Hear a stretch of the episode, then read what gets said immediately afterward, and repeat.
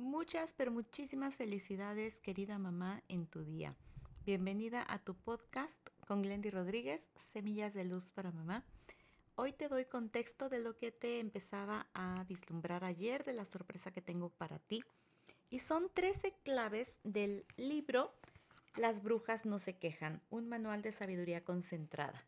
Es de la autora Jean Shinoda Bolen, que es también autora de Las diosas de cada mujer, una nueva psicología femenina, Las diosas de la mujer madura, Los dioses de cada hombre y de otros libros igual de súper interesantes porque tiene una visión muy, pero muy diferente de lo que nos han enseñado como mamás, como mujeres.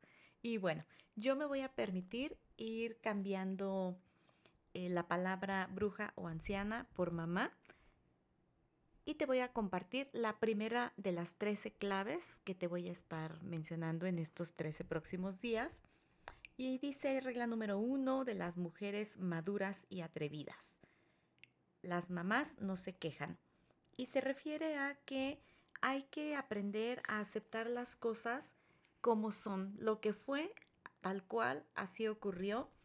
Y si tuviste algunas expectativas en algún momento de tu vida y no ocurrieron de esa forma, no hay necesidad de estarse quejando ni expresar dolor ni lamentarse por las cosas que, que tú hubieras querido, ¿no? Aquí cuando uno llega a cierta edad que pasas de los 30 a los 40 y te empiezan a decir que si la crisis, que algo va a empezar a cambiar, bueno, cuando tú vas avanzando en madurez, en crecimiento personal, espiritual, sabes simplemente que todo forma parte del cambio y que en la medida en que tú aprendas a tener una introspección, a platicar contigo misma, a escucharte y a hablarte de una manera proactiva más que de lamento, de queja, que es a lo que se refiere propiamente esta regla, bueno, pues te recomienda un súper ejercicio como lo que te he venido comentando, que es súper importante, aprender a respirar. Aquí dice,